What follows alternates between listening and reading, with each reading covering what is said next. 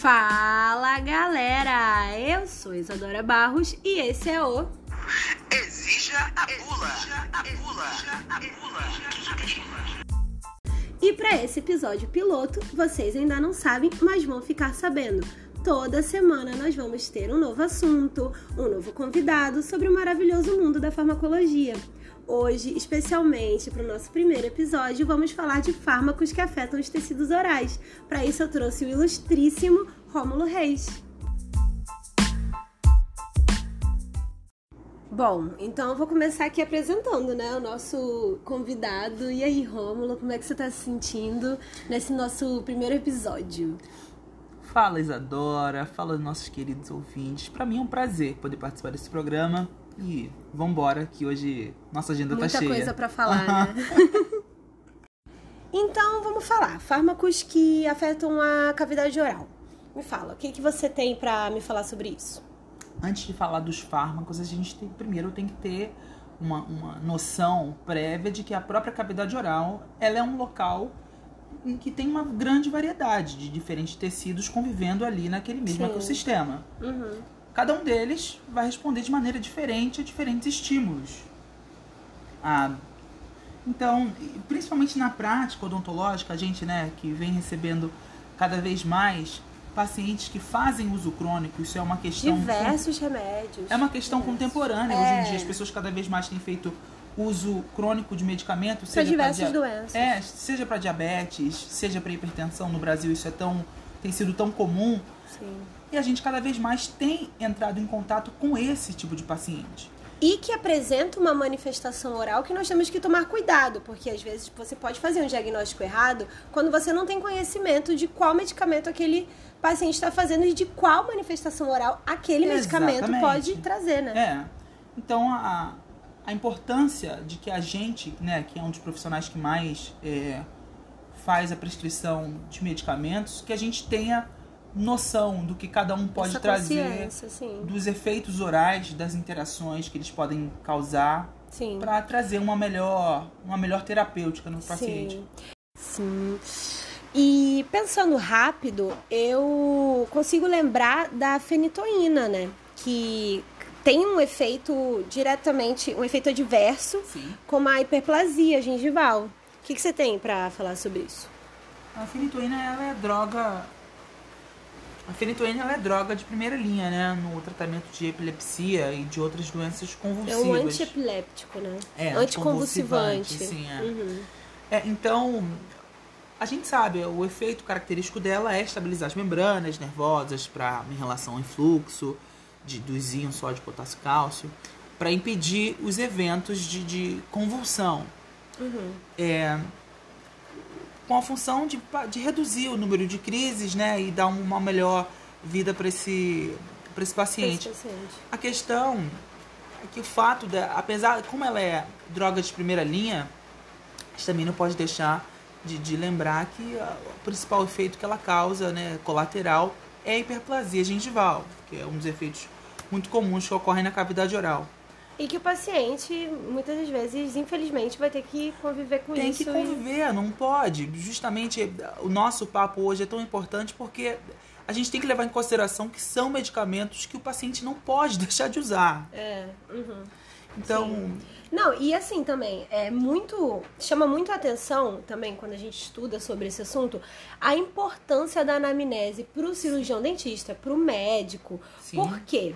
O que acontece? Essa droga, ela é diretamente. Essa droga, o efeito adverso dela é diretamente relacionado à dose, tempo de tratamento, níveis plasmáticos. Então, quando você faz essa anamnese, você sabe há quanto tempo essa pessoa usa esse remédio, qual que é a quantidade que ela Exatamente. usa, os níveis plasmáticos que ela tem. Você vai saber, então, qual a probabilidade de, dessa hiperplasia vir como efeito adverso É. deste fármaco, né? por isso que é importante, ô, Isa, a gente poder fazer a anamnese ela ser ela ser um momento em que você faz um raio-x da vida do paciente, né? A gente É. saber tudo que ele toma, Sim. ter conhecimento, porque É extremamente importante. Muito importante você, durante uma anamnese, você não verificar que o paciente toma fenitoína e correr. O paciente toma fenitoína e correr o risco, né, de você encontrar o paciente com hiperplasia gengival, não saber que ele toma fenitoína, E pensar em diversos outros pensar em outras motivos, coisas, né? motivos Aham. periodontais, Sim, né? sim. Coisa que é um, é, um, é um erro grave. Quando eu penso nos, em fármacos né, que afetam a cavidade oral, eu penso nos anticorpos monoclonais, né? Eles são Sim, sim.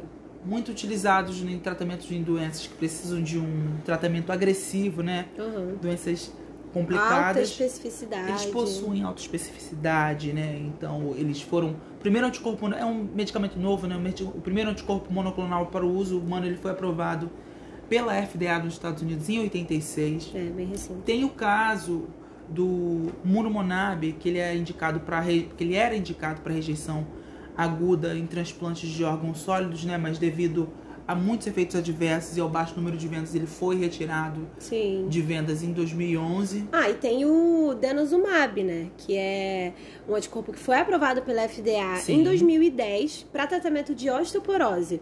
Ele faz ligação com a proteína envolvida na formação da sobrevivência dos osteoclastos, enfim. Dados de pesquisa têm mostrado a relação dele com quadros de osteonecrose na mandíbula. Sim. Osteonecrose, que é uma doença muito séria, né? Sim, é é. muito sério. Então, realmente complicado, é preciso Exatamente. prestar atenção e, e, enfim. Outro medicamento que eu penso também é o obinutuzumab, né? Que ele é Sim, um sim. anticorpo monoclonal também, utilizado em tratamentos de linfoma não Hodgkin. Mas os resultados de pesquisa são promissores, mas os efeitos colaterais ainda não são muito conhecidos. Sim. Um estudo né, de 2012 é, relatou que um paciente do gênero masculino, um paciente ele desenvolveu é, úlceras e erosões na boca após o uso dessa medicação. sim. Então, Mas ainda é um, um relato é, com pouca. é, inicial, foi o primeiro é, relato sobre primeiro isso relato, que associou sim. o uso do obinutuzumab. Mas já chama né? atenção para isso, Com né? certeza. E então, vou trazer, vou trazê-lo, ele, Pode que nós conhecemos muito bem. Exatamente. que são os antimicrobianos, né? É, enfim, antimicrobianos podem causar diversas manifestações orais. Eritrema multiforme, estomatite alérgica, pigmentação, placas hiperpigmentadas, candidose, enfim, muita coisa. Exato. Isa, é é muito importante a gente saber do. a gente ter conhecimento dos antimicrobianos, porque eles estão sempre na nossa vida clínica, né? Sim. Então, eles são de extrema importância a gente ter conhecimento dos efeitos que eles podem causar. sim, É, dentre os efeitos né, dele que ele, que ele pode causar, o, o eritrema multiforme pode ser causado por uma gama de antimicrobianos, né? Antimicrobianos. Desde os aminoglicosídeos, penicilina que a gente usa tanto, né? Através da... glicosaminas, Exato. Exato. enfim, muita coisa. Mas assim, pra quem não sabe, pra quem tá ouvindo o podcast agora e não, não tem tanto conhecimento assim, dentro da, dessa parte clínica, o que é um eritrema multiforme? O eritrema multiforme é uma doença dermatológica caracterizada por uma desordem inflamatória e comumente ela tem um envolvimento bucal. E como que ela aparece na boca? Ela, qual a Ela, tra- ela aparece através de lesões vesículo-bolhosas, eritrematosas, Uhum. irregulares, hemorrágicas, né? O sangue é uma, é uma questão muito complicada na, no, Sim, na, no eritrema multiforme. Ele pode resultar, pode ser, ele pode vir de processos infecciosos procedentes, ele pode vir exposição a drogas e medicamentos e também Isso é muito importante que você acabou de falar, porque conversa com o que a gente disse agora há pouco sobre a importância da anamnese e de você Exatamente. saber quais medicamentos o paciente está usando. Porque às vezes você pega, você atende o paciente, ele tá com eritrema multiforme, só que existem Não tem- vários motivos. Pode ser, pode ser causado por antimicrobiano, como pode, pode não ser. ser. Exatamente. Entende? Outra questão é que é uma doença que não tem teste, né? Você É, é, tem clínico, teste, é né? clínico. Você saber, você saber que o paciente faz uso de antimicrobiano e você vê esse paciente com, com essa com essa afecção, é importante você Sim. poder fazer o diagnóstico ali Sim. clinicamente. Entendi. E aqui é papum, hein? Então vamos pra outro. Vambora. Outra manifestação, estomatite alérgica. Bom, ela, elas, a estomatite alérgica são reações alérgicas, né, de hipersensibilidade, que ocorrem localmente pelo contato da mucosa com um causador Ah, da alergia. alérgeno. Ah. Exatamente. ou da administração sistêmica de alguma droga, né? Inicialmente começa com uma formigação, uma queimação, depois segue por eritrema e formação de vesículas, no caso mais grave, né? As, as ulcerações, né? Aham.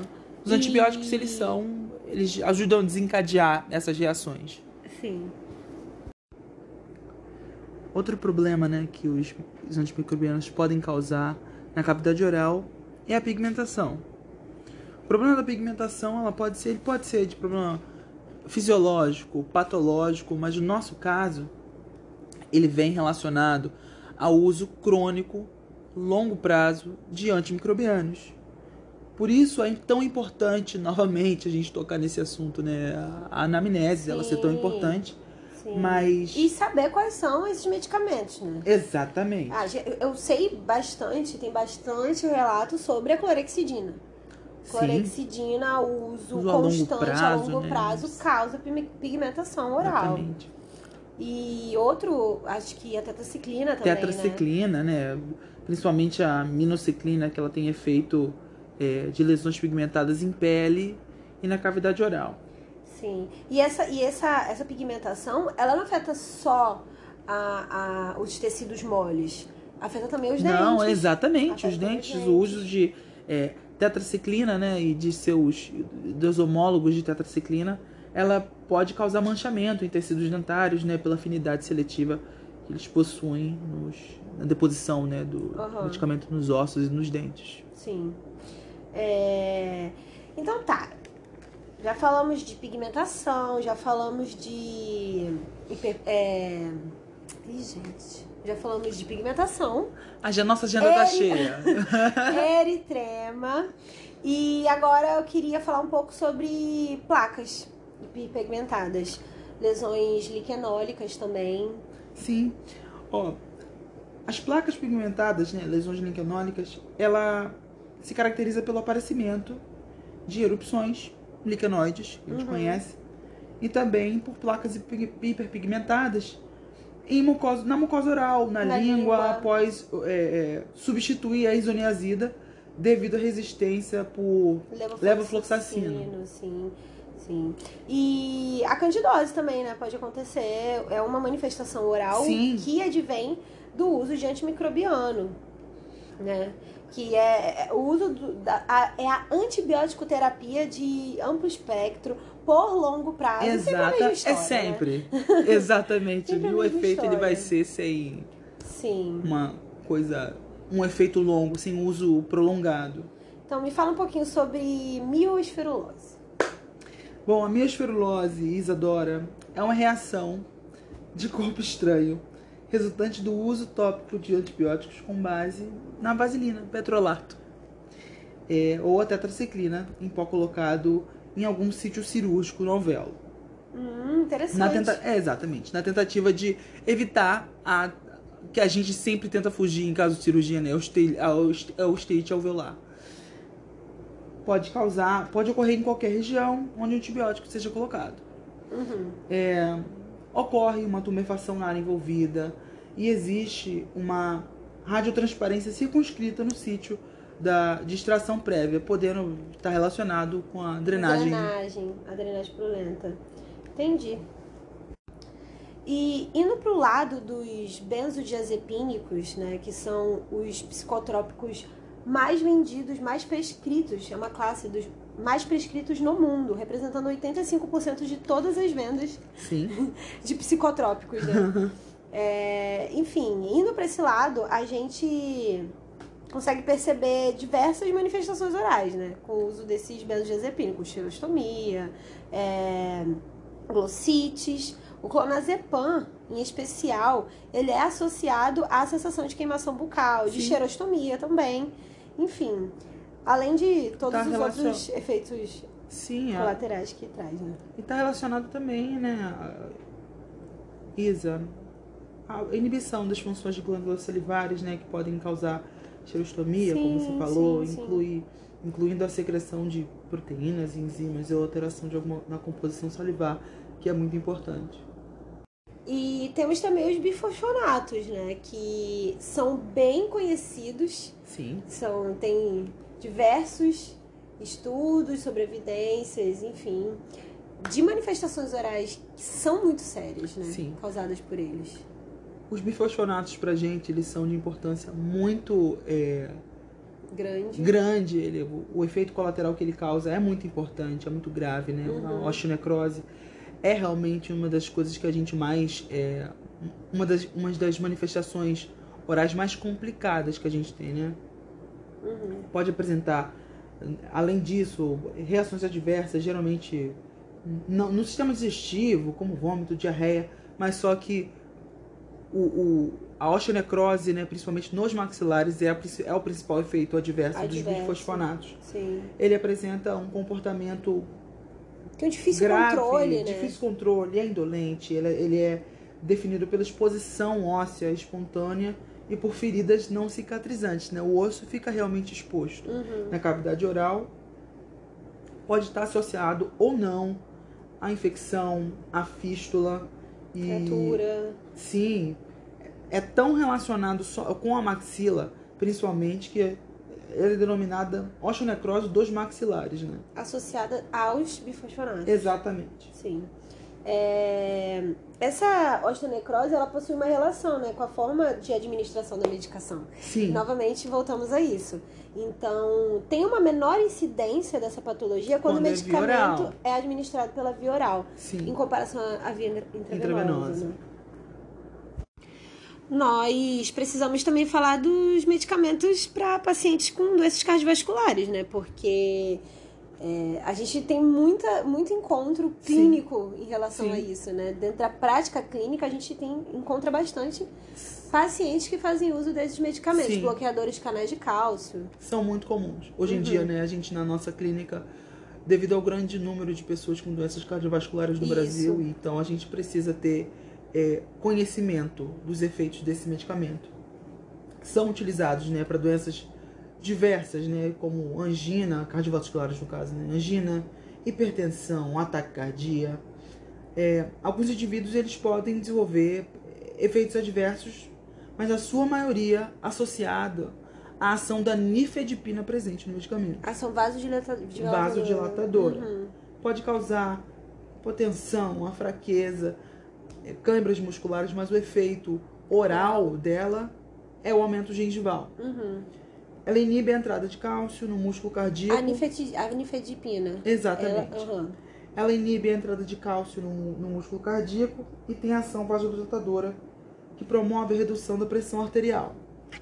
Entre os antagonistas do- dos canais de cálcio, é ele é o mais conhecido, é mais relacionado com o aumento Uhum. gengival induzido pelos medicamentos. Tem uma questão é, que aumenta, é, que se apresenta, a- esse aumento da gengival se apresenta clinicamente mais severo quando há, quando, quando esse medicamento, os bloqueadores de canais de cálcio, eles são combinados.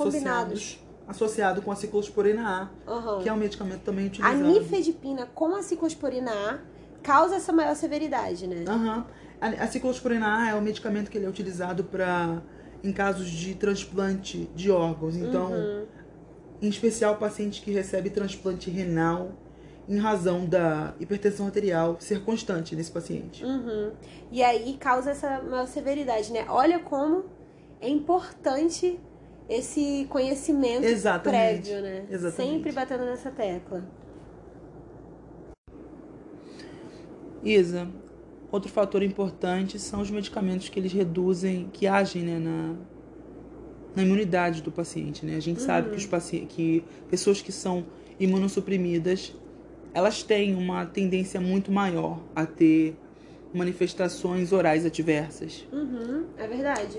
Os imunossupressores eles agem, né, como atuam na divisão celular e são utilizados para suprimir uma rejeição em receptores de transplante para tratar de uma série de doenças imunológicas e inflamatórias.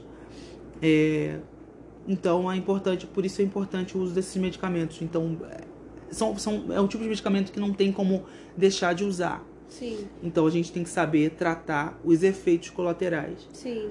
Essas alterações elas estão relacionadas a infecções oportunistas, né? Então, Obviamente. como ele obviamente. baixa a imunidade, Sim. A nossa a cavidade oral é Faz todo sentido. a cavidade oral é a segunda região da boca com maior número de bactérias, né? Então, Uhum. muito exposta a, a infecções. Isso se deve justamente à ação é, supressora da atividade é, inflamatória, que, que, no caso protegeria. Uhum. É, os imunossupressores eles causam, de, dentre as infecções oportunistas que podem causar, é, podem ocorrer na cavidade geral, é a candidose, Uhum. O imunossupressor mais comum que causa, né, novamente, a ciclosporina A, que é Novamente, utilizado, hein? que é utilizada na, no tratamento de pessoas receptoras de transplante, causando um aumento da hiper, causando um aumento da Gengival, gengival hiperplasia gengival, Uhum. que apresenta maior, é mais severa quando se combina, Sim, né, com a falamos nifedipina, como a gente falou. Uhum. A ciclosporina A, olha, olha a proporção. Ela ocorre hiperplasia gengival em 30% dos pacientes com uso É de alto, ciclosporina. né? Então é bem alto, não bem é, alto. não é tão, não é pouco, é uma é quantidade grande de pacientes. Sim.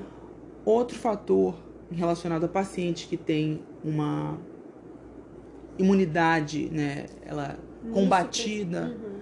ela é, é relacionada aos quimioterápicos, né? Que são compostos químicos que, quando é, aplicados no tratamento de câncer, eles são chamados de quimioterápicos antineoplásicos. Interferem no crescimento de divisão celular, óbvio, pela condição do paciente, né? Sim. Podem ser utilizados de maneira isolada ou associado a outros fármacos com o intuito de eliminar as células tumorais. Pode ser administrado por via oral, subcutânea, intravenosa, intramuscular, mas os efeitos, né, eles são quase muito parecidos. Uhum. Pele, mucosas, é, os anexos, eles são muito. são tecidos de alta proliferação, então eles estão muito suscetíveis a desenvolverem reações adversas ao medicamentos. Essas drogas, né, os, os os quimioterápicos, que são drogas citotóxicas, elas destroem células da mucosa como resultado da inibição da mitose epitelial. Para impedir o crescimento Sim, do câncer, sim, ele acaba sim. criando um de maneira sistêmica, né? Aham. Ele acaba induzindo atrofia e provoca o desenvolvimento de estomatite de ulcerações espontâneas traumáticas. Ou traumáticas. Sim, É. sim, sim. Mas diferente dos outros medicamentos que a gente tem falado ao longo do nosso podcast, do nosso papo, vale lembrar que o uso de quimioterápicos eles causam a manifestação causada pelos quimioterápicos ela é curta, Ela é muito rápida. é acontece rápida, muito né? É muito rápida. Em cerca de sete dias Sim. já pode aparecer a primeira manifestação oral. Outra questão muito importante é que o número de pacientes que apresentam manifestações orais Que, que faz- fazem uso desse medicamento também é alto, Também é alto. ainda maior que o número de imunossupressores. É 40% dos Que pacientes. é muito alto, muito né? alto. Uhum. Muito alto. É muito alto. É, não, e não só isso também, né? Os quimioterápicos também causam xerostomia, Sim. lesão aftosa, herpes, mucosa- Das lesões, né? Dessas Diversas, lesões que sim, parecem são sim, diversas. Então. Então uma, é uma grande gama de quimioterápicos que existem, é uma grande gama também de afecções orais que podem Sim. acontecer, que vão desde mucosite, ulcerações, herpes, né? Dependendo de qual quimioterápico esteja sendo usado, né? Por exemplo, a viscristina, ela causa xerostomia, mas o taxol, ele, além de causar xerostomia, ele causa herpes, a lesão aftosa, candidíase. Candidíase, né? Aham, Infecções oportunistas que causam problemas orais, né? sim, sim. O, o metotrexato, né, que pode causar mucosite, estomatite. Essas doenças, que, esses medicamentos que são quimioterápicos conhecidos, Uhum. que podem causar, causar essa grande quantidade de manifestações, orais Manifestações orais. desagradáveis para esse paciente que já está passando por uma situação tão complicada, Sim. né?